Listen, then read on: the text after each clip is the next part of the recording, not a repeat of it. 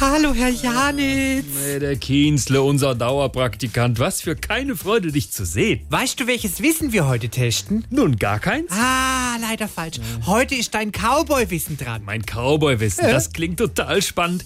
Aber das hier ist eine Radiosendung. Und da kannst du nicht einfach mit einem Und Cowboy-Hut hier rein. schon geht's los.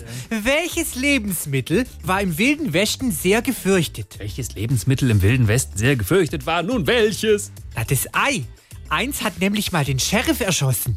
Ah, wegen etwa I shot the sheriff. Ach, Ah, Kienzle. Was weitermachen? Auf gar keinen Fall. Okay. Welcher Bandit hat sich immer verabschiedet? Wir haben keine Ahnung. Das war der Tschüssi James. Tschüssi, verstehst du? Ja, ja, ich verstehe. Toll, das haben wir jetzt geklärt. Dann könnten wir also Ab, weitermachen. ab, ab, ab, ab, ab.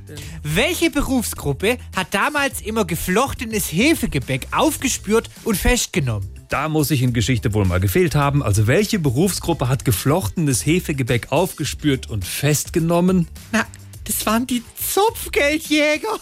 Ah, jetzt reicht's. Komm, Kienzle, raus. Reite Gitter raus.